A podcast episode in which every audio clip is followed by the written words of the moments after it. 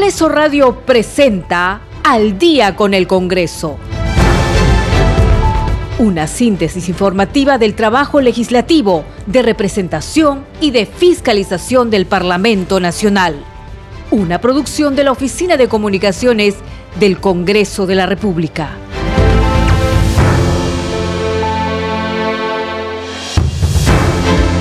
Están amigos? Muy buenas noches, bienvenidos. Esto es Al día con el Congreso. Hoy es lunes 25 de abril del 2022. Mi nombre es Perla Villanueva.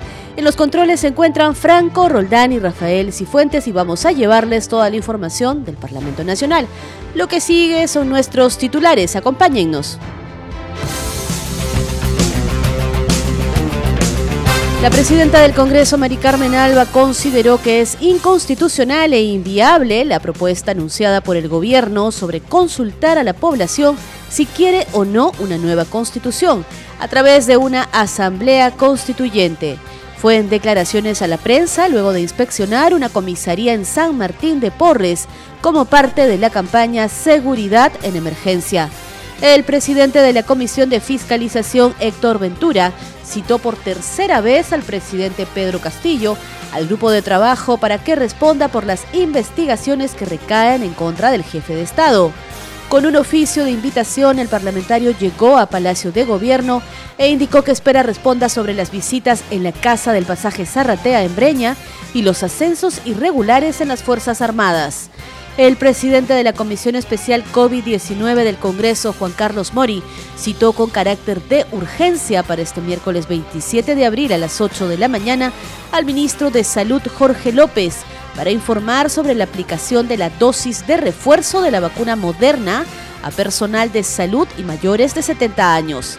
La Comisión de Economía, Banca, Finanzas e Inteligencia Financiera aprobó esta mañana por unanimidad el dictamen que propone la ley que regula el proceso de ejecución de obras por administración directa y el que propone la ley que modifica la composición del comité promotor en la ley de promoción de la inversión en Amazonía.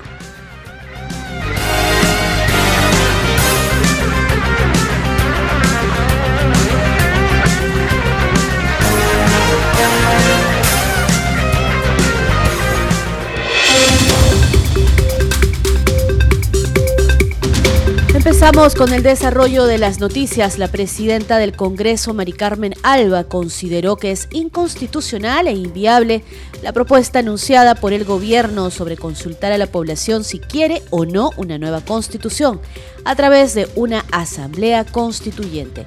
Escuchemos a la titular del Poder Legislativo. Ese es un tema que no está en la Constitución, es inconstitucional. Inviable. Es inviable, por lo cual, si envían eso, podrían ser eh, pasibles de una denuncia constitucional. Y además tenemos a cinco, cinco este, ministros son abogados, ¿no? El premier, ex decano de la eh, de San Marcos, ¿no? De la Facultad de San Marcos, de él, de la eh, rectora, rectora San Marcos, ¿no? Y tenemos a un expresidente del Tribunal Constitucional. Bueno, con yo quisiera, a quien conozco, al canciller Landa, dudo mucho que firme este proyecto. ¿Y qué es lo que busca el gobierno entonces, Presidenta? ¿Qué busca el gobierno con este periodo de Bueno, a ver, vamos por partes. Vamos por partes. Este, este tema eh, es una distracción, ¿no?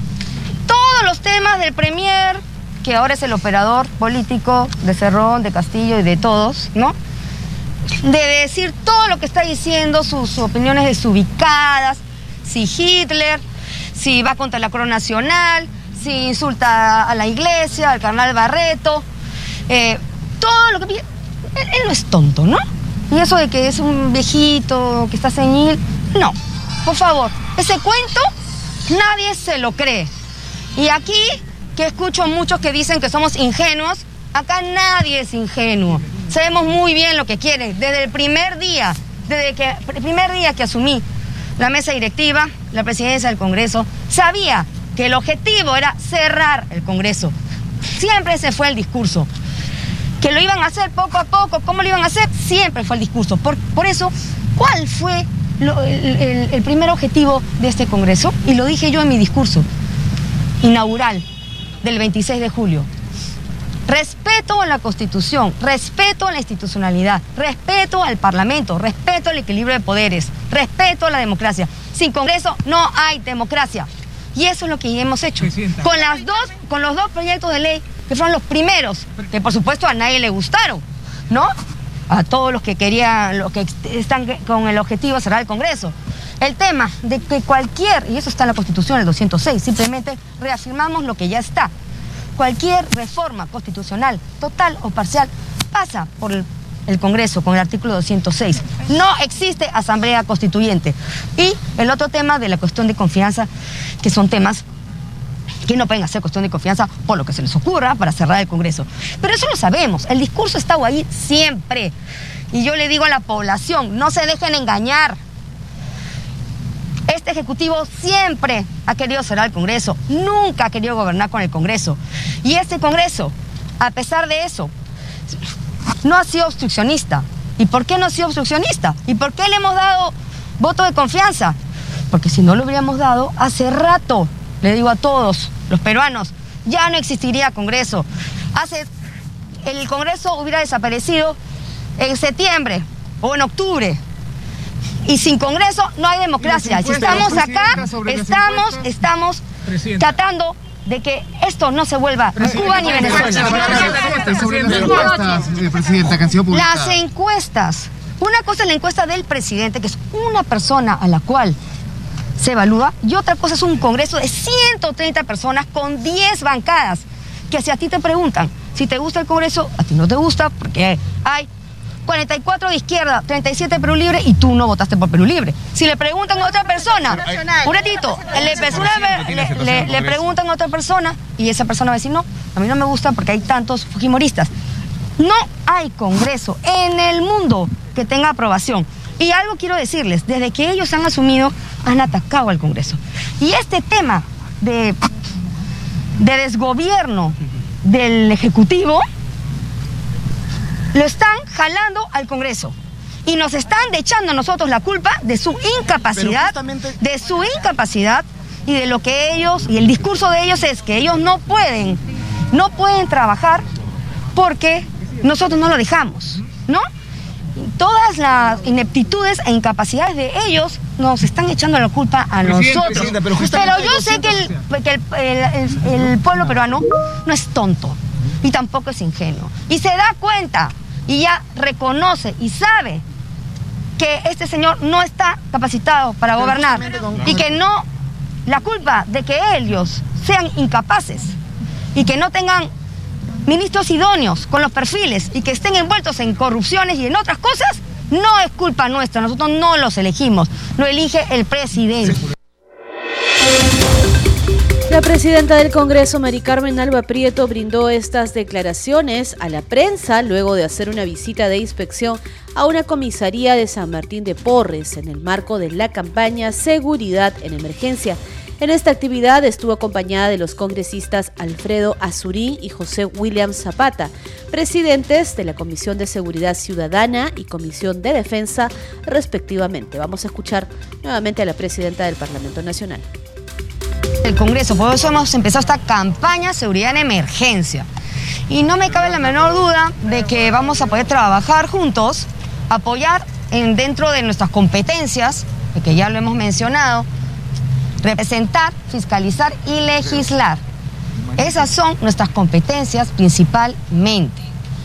Nosotros a veces, como lo dice acá el congresista que viene de, de la policía, estamos más que eso trabajamos más, estamos en la cancha. Y eso es lo que esta gestión y este Congreso está haciendo, con sesiones descentralizadas, con visitas in situ a todas las comisarías ahora y a todos los colegios en lo que ha sido nuestra campaña Colegios en Emergencia el mes pasado.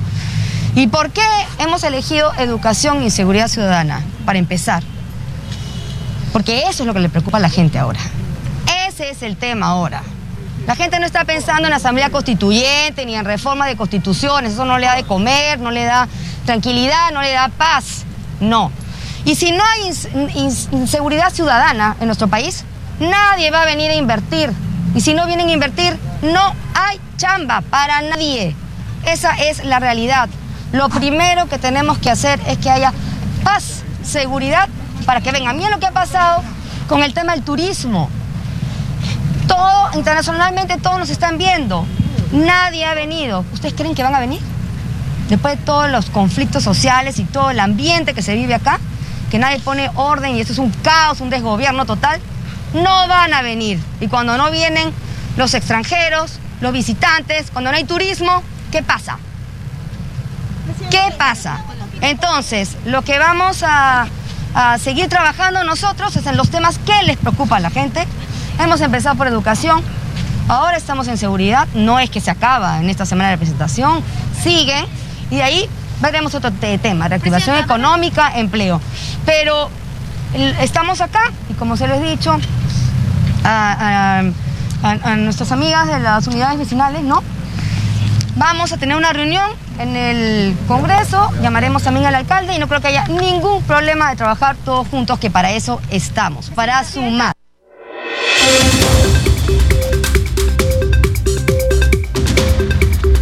Otras noticias les contamos ahora que el presidente de la Comisión de Fiscalización, Héctor Ventura, citó por tercera vez al presidente Pedro Castillo al grupo de trabajo para que responda por las investigaciones que recaen en contra del jefe de Estado. Con un oficio de invitación, el parlamentario llegó a Palacio de Gobierno e indicó que espera responda sobre las visitas en la casa del pasaje Zarratea en Breña y los ascensos irregulares en las Fuerzas Armadas fiscalización del Congreso de la República a efectos de notificar nuevamente al señor presidente Pedro Castillo, invitándole por tercera vez a la comisión de fiscalización del cual yo presido. De manera que eh, el mensaje o las respuestas que el señor presidente de la República pueda darnos, no solamente a la comisión de fiscalización, sino también a todo el país, es que sea transparente, directa y espontánea y no como presuntamente podríamos entender de que pueda ser resuelto las interrogantes que vamos a hacer al señor presidente por terceras personas, seguramente con un asesor. En consecuencia, nuevamente invitamos al señor presidente para que él pueda aclararnos estos presuntos actos de corrupción sobre el caso de las visitas a Zarratea, sobre los eh, puestos de trabajo que se, han, que se habrían eh, favorecido en el Ministerio de Transportes, en las licitaciones ganadas en el Ministerio de Transportes, en Petroperú, y así los múltiples eh, presuntos actos ilícitos que lamentablemente manchan este gobierno. El presidente, a nosotros en la Comisión de Fiscalización lo hemos invitado en dos oportunidades. En todas ha respondido el presidente de que sí iba a acudir a las comisiones, no solamente a la Comisión de Fiscalización, sino también a las diferentes comisiones del Congreso de la República. Lo ha dicho el mismo Premier cuando entonces era ministro de Justicia, Aníbal Torres. También el presidente ha reiterado en múltiples discursos que él ha dado de que el presidente iba a responder a la Comisión de Fiscalización. Últimamente lo ha dicho en Junín que iba a responder a, todas las comisiones del Congreso de la República y personalmente en eh, eh, un encuentro que hemos tenido en Palacio de Gobierno, el presidente ha prometido que iba a recibirnos a la Comisión de Fiscalización. Entonces estamos haciendo que hoy el presidente honre su palabra, cumpla con lo que ha prometido. La comisión y no asistiendo, ¿qué le podría parecer a usted como presidente de la comisión? Sería un gesto totalmente errado un gesto desacreditando las investiduras de, los diferentes poderes y lo principal, no estaría siendo transparente lo que todo ciudadano peruano necesita que el presidente de la República dé la cara, sea eh, directo y pueda respondernos de manera directa ante, la, ante los miembros de la Comisión de Fiscalización. Vamos ahora con otras noticias. El presidente de la Comisión Especial COVID-19 del Congreso, Juan Carlos Mori, citó con carácter de urgencia para este miércoles 27 de abril a las 8 de la mañana al ministro de Salud, Jorge López, para informar sobre la aplicación de la dosis de refuerzo de la vacuna moderna al personal de salud y a mayores de 70 años. No cabe duda que el Ministerio de Salud ha cometido un grave error en la aplicación de las dobles dosis de refuerzo eh, de la vacuna eh, que realizó el, laboratorio Moderna. ¿no? Esta cantidad de, 100 microgramos aplicada eh, constituye un, serio error ¿no? que, por el cual debe haber responsables políticos. Sin embargo, el Ministerio de Salud no reconoce la equivocación y que considera que consignar ya actualmente la dosis de 50 microgramos, el problema ya aparentemente ha sido solucionado. Al respecto, nosotros como comisión Especial COVID-19 hemos solicitado responda con la evidencia para la, la, aprobación de la dosis de 100 microgramos y las medidas respecto a los efectos adversos registrados en el personal de salud. Además, hemos priorizado convocar con carácter de urgencia al ministro de Salud Jorge López a una sesión extraordinaria para que explique respecto al grave error que atenta contra la vida y la salud de las personas inoculadas. Informar que a través de su cuenta de Twitter, el congresista Juan Carlos Mori Celis, también eh, presidente de esta Comisión Especial COVID-19, ha reiterado esta citación al ministro de Salud Jorge López a la sesión extraordinaria del miércoles 27 de abril a partir de las 8 de la mañana para informar la aplicación de la dosis de refuerzo de la vacuna moderna al personal de salud y ciudadanos mayores de 70 años. En esta publicación se adjunta el oficio mediante el cual se hace la invitación al ministro de Salud Jorge López, como ya lo hemos mencionado, y también se especifica eh, las preguntas que deberá responder el titular de salud en esta sesión de la Comisión Especial COVID-19 este miércoles 27 de abril a partir de las 8 de la mañana.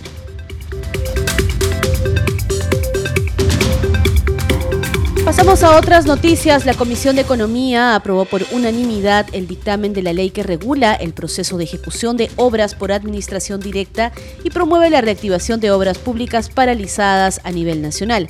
La norma aprobada contiene 22 artículos que definen pasos para la administración directa, los órganos responsables, informes técnicos, autorizaciones, prohibiciones, expedientes técnicos, modificaciones, obras públicas paralizadas o reactivación de las obras paralizadas. Del mismo modo, la Comisión de Economía aprobó por unanimidad el dictamen de la Ley de Promoción de la Amazonía para la Innovación, Reactivación Económica y Equidad de Beneficios. La iniciativa tiene por objeto modificar la Ley 27037, Ley de Promoción de la Inversión en la Amazonía, en términos de la composición del comité promotor. Escuchemos parte de la sustentación de este dictamen.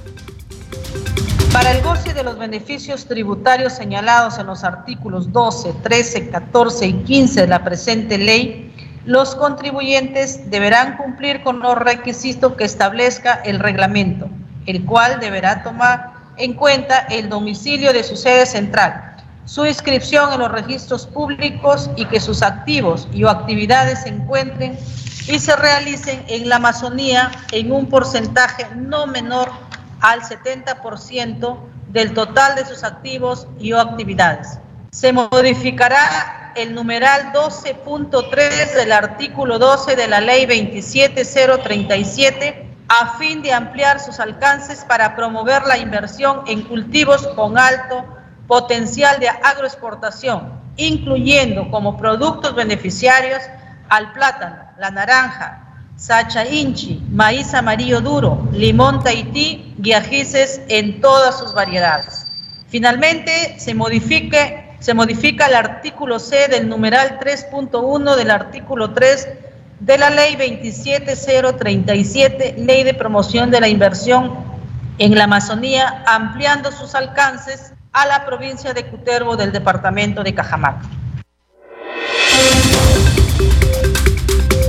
Les contamos además que el congresista y ministro de Desarrollo Agrario y Riego Oscar Sea Choquechambi sustentó ante la Comisión de Economía el proyecto de ley 658 de su autoría que propone la ley de la segunda reforma agraria y que fue presentado el pasado 8 de noviembre del 2021. Contiene 8 títulos, 54 artículos y 4 disposiciones finales. Según Sea Choquechambi, la iniciativa tiene por objeto la transformación de la agricultura en el Perú y asegurar la alimentación para los peruanos con producción nacional, así como la presencia de la producción agraria peruana en los mercados mundiales, promoviendo la estabilidad jurídica de la propiedad de la tierra. Tenemos el informe. La intención es atender al hombre del campo y mediante este proyecto de ley mejorar su calidad de vida y promover los precios justos para los alimentos que se produzcan en territorio nacional. La presente iniciativa tiene por objeto la transformación de la agricultura en el Perú y asegurar la alimentación para los peruanos con producción nacional y la presencia de la producción agraria peruana en los mercados mundiales promoviendo la estabilidad jurídica de la propiedad de la tierra. Tras la presentación de cada uno de los puntos que se plantea modificar a la realidad del campo, los congresistas expresaron sus dudas sobre la funcionalidad de la ley. Eh, tengo dudas de cómo, no, no, he entendido bien cómo, cómo va a enfrentar la fragmentación de las parcelas agrarias que existe actualmente. Y luego cómo va a solucionar el problema de la compra de los productos agrarios para que entren al mercado. Por ejemplo, en el tema de parcelación, hay en las comunidades campesinas tienen problemas y ellos están pidiendo la titulación, pero este, a nivel de comunidades, tanto en nuestras este, regiones de la sierra y también eh, en, en la selva. Y ahora, digamos, de las ventas estatales, eh, por ejemplo, en el tema de la leche, en donde no se puede vender porque ellos no tienen registro sanitario, lo cual es un requisito primordial, tenemos como meta dentro de, un plazo de seis meses implementar plantas no solamente lecheras, sino de, de, plantas de granos andinos. La Comisión de Economía, Banca, Finanzas e Inteligencia Financiera aprobó dos proyectos de ley uno que regula el proceso de ejecución de obras por administración directa y promueve la reactivación de obras públicas paralizadas a nivel nacional. Y el segundo, de promoción de la Amazonía para la innovación, reactivación económica y equidad de beneficios. Leyes aprobadas por el Congreso de la República. A partir de hoy iniciamos la secuencia Leyes aprobadas por el Congreso de la República. El Congreso aprobó la Ley 31-352 que incorpora el artículo 112A a la Ley número 26842, Ley General de Salud, y que establece el destino de los cadáveres de internos que venían cumpliendo condena por terrorismo y traición a la patria, en su condición de líder, cabecilla o integrante de la cúpula de organizaciones terroristas. La ley dispone la cremación previa necropsia y se contempla en el caso del cadáver de un interno que venía cumpliendo condena y cuya entrega, traslado, sepelio o inhumación ponga en riesgo la seguridad nacional o el orden interno. Además, señala que la autoridad sanitaria, en coordinación con el Ministerio de Justicia y Derechos Humanos y el Ministerio del Interior, serán los responsables de ejecutar la cremación en un plazo máximo de 24 horas. Hasta aquí esta secuencia. Seguiremos informando sobre la labor legislativa del Parlamento Nacional.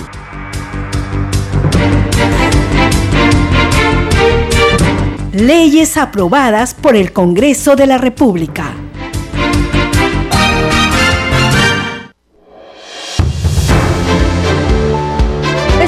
Escuchando al día con el Congreso. Vamos a una breve pausa y ya regresamos con más noticias del Parlamento Nacional. Volvemos.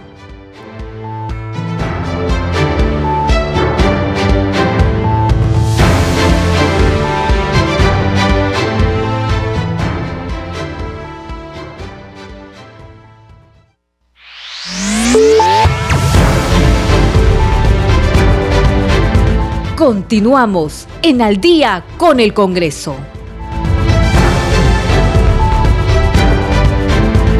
Bienvenidos a la segunda media hora informativa. Esto es Al día con el Congreso. Una vez más vamos a revisar nuestros titulares. La presidenta del Congreso, Mari Carmen Alba, consideró que es inconstitucional e inviable la propuesta anunciada por el gobierno sobre consultar a la población si quiere o no una nueva constitución a través de una asamblea constituyente. Fue en declaraciones a la prensa luego de inspeccionar una comisaría en San Martín de Porres como parte de la campaña Seguridad en Emergencia. El presidente de la Comisión de Fiscalización, Héctor Ventura, citó por tercera vez al presidente Pedro Castillo al grupo de trabajo para que responda por las investigaciones que recaen en contra del jefe del Estado. Con un oficio de invitación, el parlamentario llegó a Palacio de Gobierno e indicó que espera responda sobre las visitas en la casa del pasaje Zarratea en Breña y los ascensos irregulares en las Fuerzas Armadas. El presidente de la Comisión Especial COVID-19 del Congreso, Juan Carlos Mori, citó con carácter de urgencia para este miércoles 27 de abril a las 8 de la mañana al ministro de Salud, Jorge López, para informar sobre la aplicación de la dosis de refuerzo de la vacuna moderna a personal de salud y mayores de 70 años. La Comisión de Economía, Banca, Finanzas e Inteligencia Financiera aprobó esta mañana por unanimidad el dictamen que propone la ley que regula el proceso de ejecución de obras por administración directa y el que propone la ley que modifica la composición del comité promotor en la ley de promoción de la inversión en la Amazonía.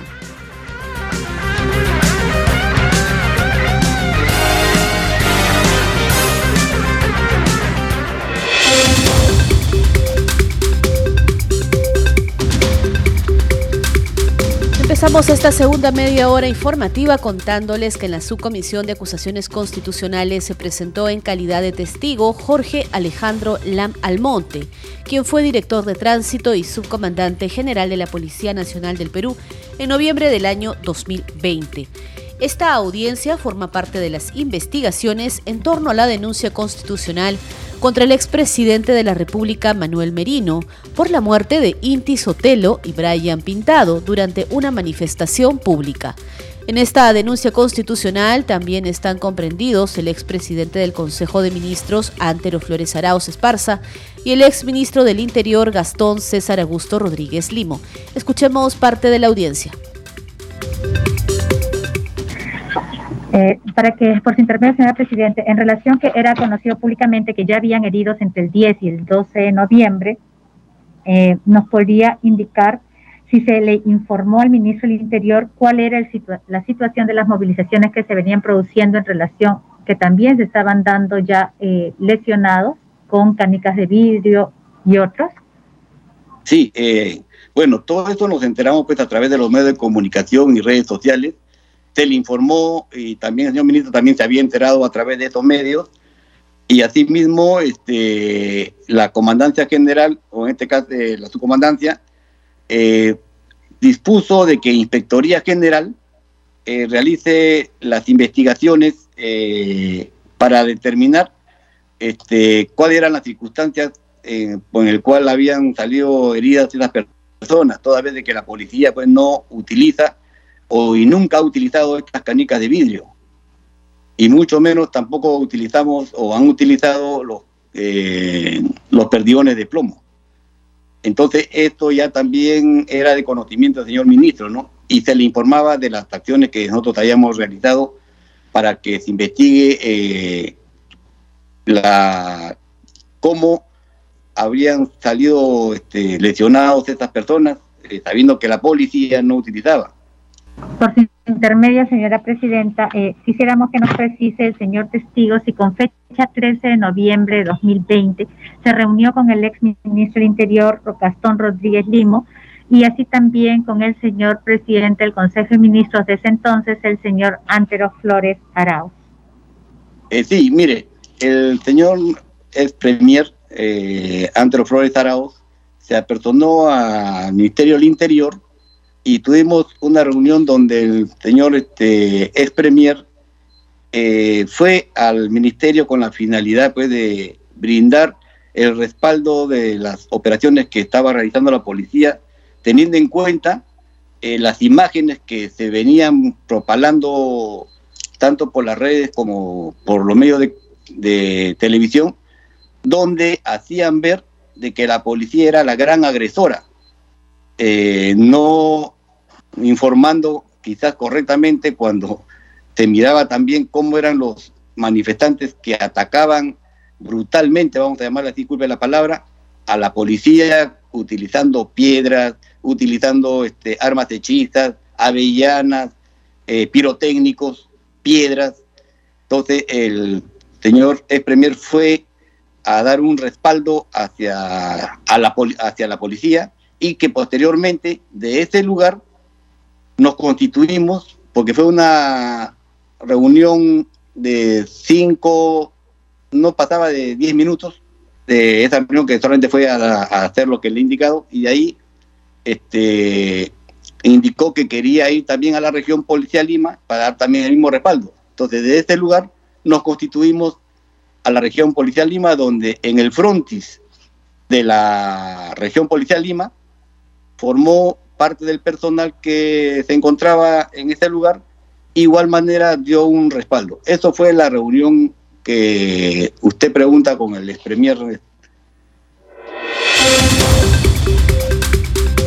Del mismo modo, el director de tránsito y subcomandante general de la Policía Nacional del Perú, Jorge Alejandro Lam Almonte, brindó su testimonio sobre cómo informó sobre el fallecimiento de los jóvenes Inti Sotelo y Brian Pintado.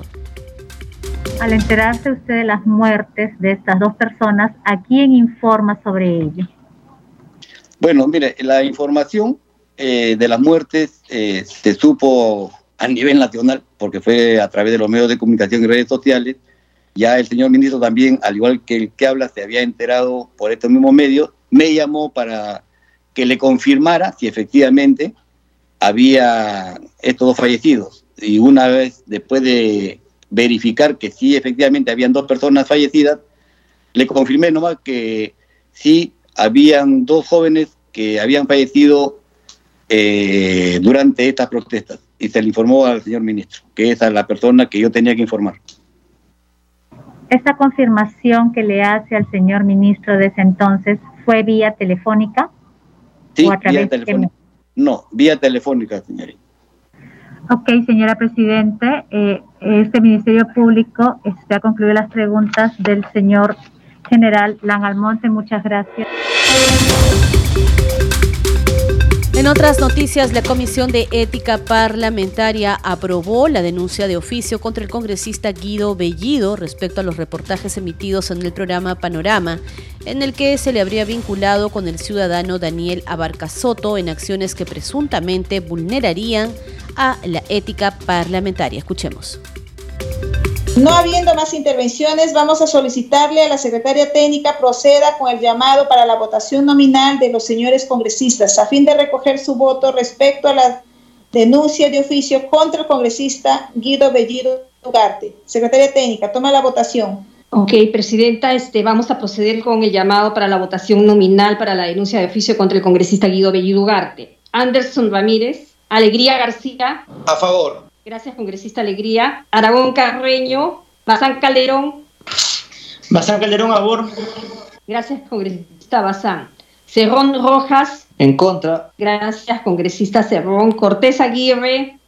Presidenta, informa usted que el resultado de la votación ha sido el siguiente. Ocho votos a favor de los señores congresistas, tres votos en contra y un voto en abstención. En consecuencia, la denuncia de oficio ha sido aprobada por mayoría. Gracias, secretaria técnica. El Congreso de la República inauguró la mesa de partes digital para que cualquier ciudadano residente en el país o en el extranjero pueda presentar sus solicitudes de información del quehacer parlamentario sin necesidad de presentarse a la sede legislativa. El acceso a esta plataforma virtual es a través del portal del Congreso de la República www.congreso.gov.pe. Luego ingresar al icono Mesa de Partes y registrarse como usuario externo por única vez, sea como persona natural, persona jurídica o entidad pública. Con esta mesa de partes digital se espera atender eficientemente los pedidos de acceso a la información pública ante el Congreso de la República.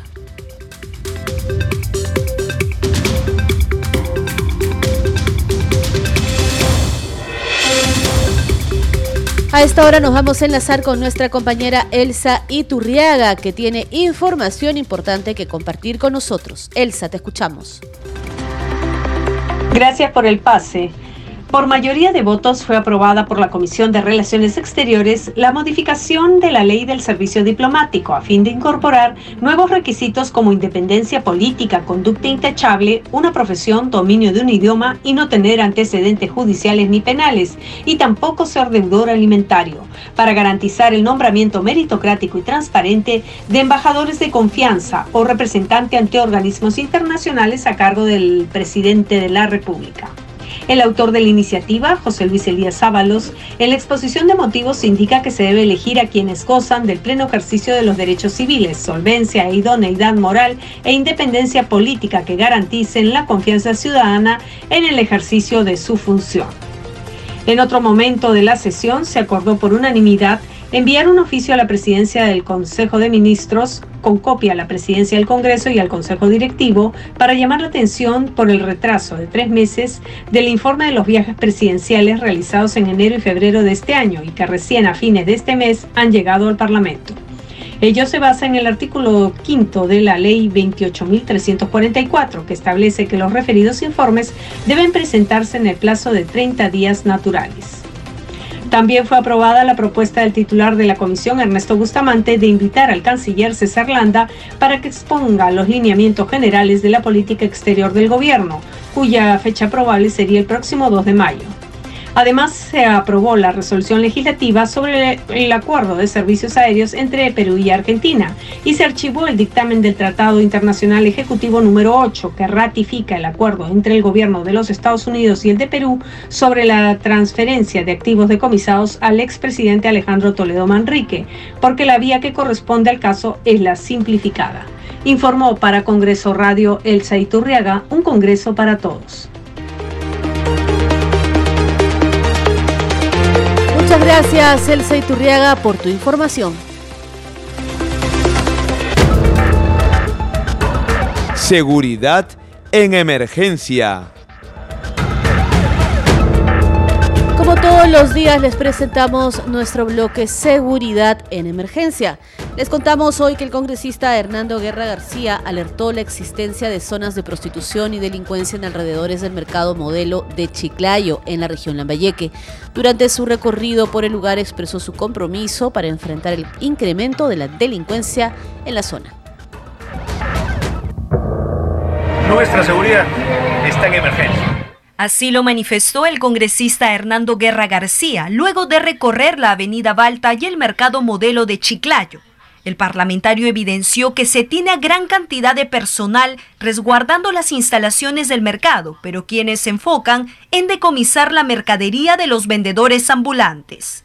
Sabemos que eso puede generar problemas, pero es un problema social enorme el que gente esté en la calle comercializando. Pero el gran problema está acá solamente en una cuadra. Ahí está la verdadera inseguridad. Por prostitución, delincuencia. Pero la seguridad ¿dónde está? En lugar de vigilar las zonas peligrosas, está decomisando la mercadería de gente que lo único que quiere es trabajar. Durante su recorrido por el mercado modelo, el legislador logró conversar con sus dirigentes y la población en general, donde recogió sus pedidos de mejoras que no llegan por parte del gobierno municipal. Entre los pedidos, los pobladores solicitaron las gestiones necesarias por parte del congresista para lograr enfrentar el incremento de la delincuencia y actos ilícitos en diversos sectores aledaños al mercado modelo de la ciudad de Chiclayo. Y ante la grave situación de inseguridad que se vive en la provincia de Camaná, en la región Arequipa, el congresista Pedro Martínez Talavera pidió al gobierno central poner mano dura para combatir esta problemática y realizar obras que beneficien al sector productivo del país. Como crítica calificó la situación de inseguridad ciudadana en Camaná, provincia a la que llegó el congresista por Arequipa, Pedro Edwin Martínez Talavera, quien exigió de las autoridades competentes brindar protección, seguridad y tranquilidad a la población, tras la conmoción sufrida por la muerte de dos menores de edad que fueron decapitados e incinerados, cuyos restos se hallaron el pasado 19 de abril en un predio de la localidad de Pucchún. Dijo que hasta el momento no se ubican a los culpables del doble asesinato de los adolescentes, pero que la policía realiza las investigaciones del caso, por lo que consideró necesario declarar la seguridad en emergencia. Definitivamente, un país eh, convulsionado por protestas sociales, por, por falta de empleo, por pérdida de los valores, definitivamente yo creo que se debe declarar en emergencia la seguridad ciudadana en todo el país y poner mano dura el presidente, el ministro del Interior, en colaboración con el ministro de, Defensa y otros ministerios más, debieran abocarse más al tema eh, social, al tema de la inseguridad. Ratificó su posición de exigir a las autoridades competentes poner mano dura para frenar la delincuencia.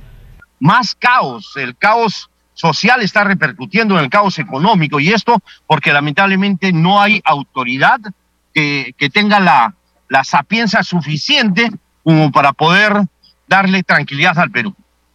Exigió asimismo que el gobierno invierta en obras públicas para generar empleo y disminuir la delincuencia, ya que el Estado está abandonando el sistema productivo del país.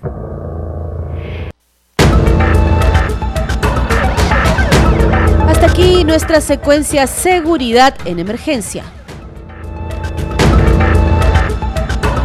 Seguridad en emergencia.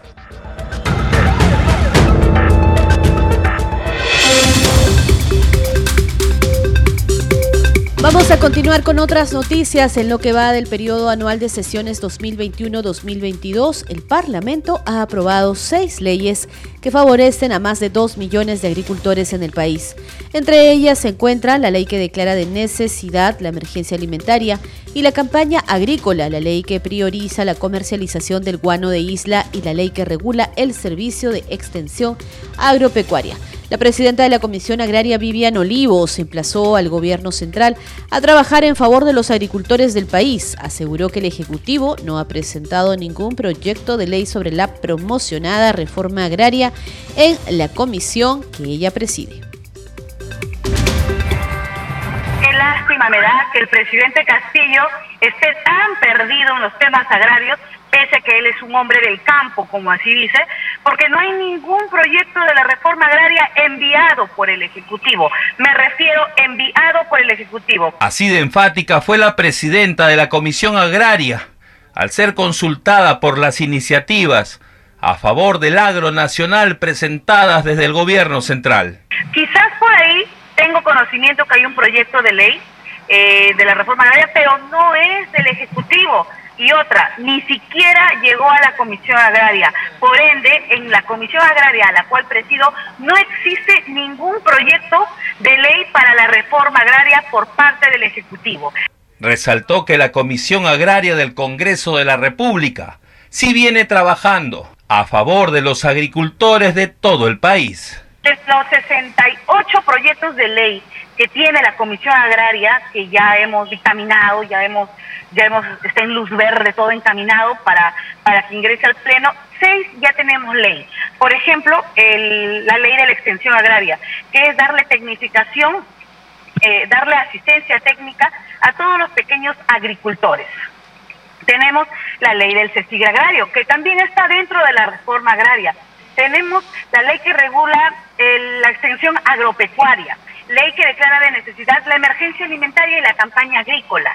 Tenemos también eh, la ley que declara de necesidad pública la, necesidad pública la elaboración y la construcción de represas en las zonas altoandinas, así como en Piura también. Entonces, les estamos dando todos los implementos y los insumos para la reforma agraria. La parlamentaria Vivian Olivos Martínez pidió al Ejecutivo trabajar todos juntos por los agricultores del Perú.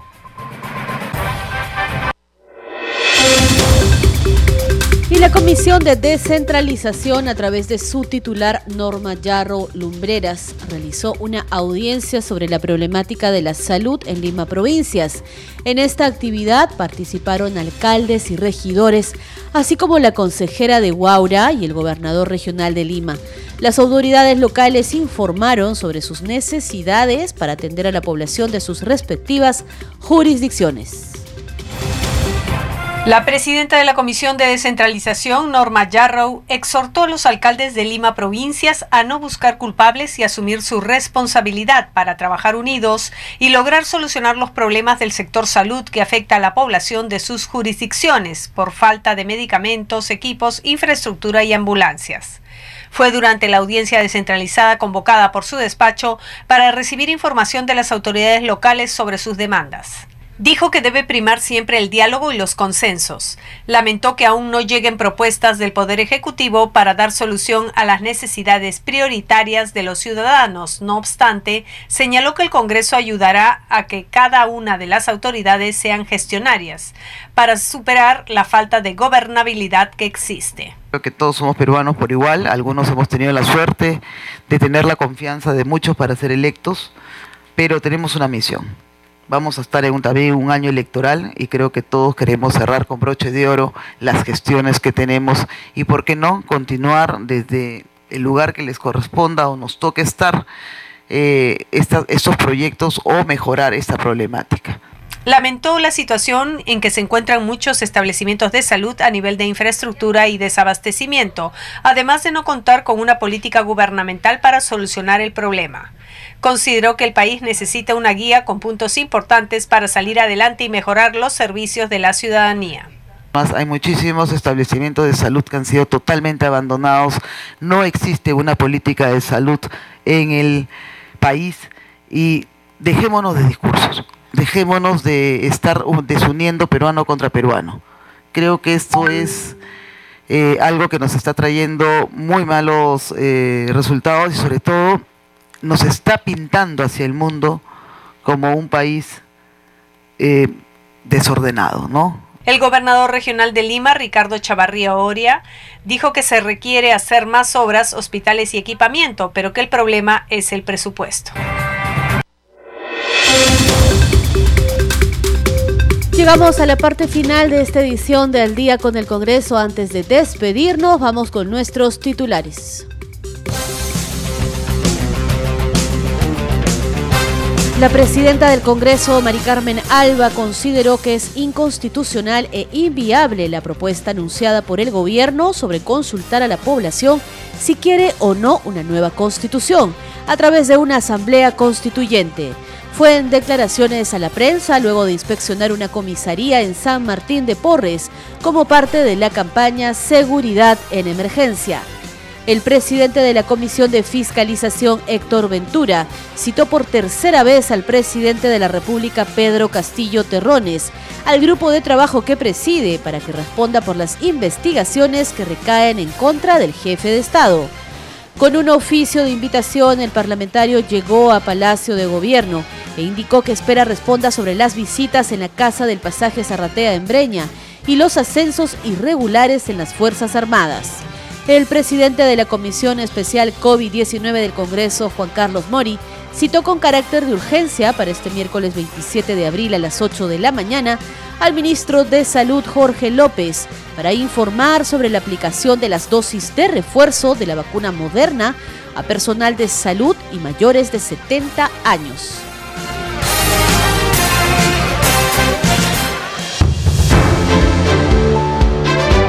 Muchas gracias por su compañía. Estuvo con ustedes Perla Villanueva en los controles, Franco Roldán y Rafael Cifuentes. Nos reencontramos mañana martes a partir de las 7 de la noche.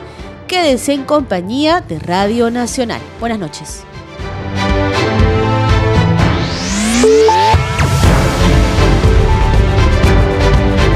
Congreso Radio presentó Al día con el Congreso una síntesis informativa del trabajo legislativo, de representación y de fiscalización del Parlamento Nacional. Una producción de la Oficina de Comunicaciones del Congreso de la República.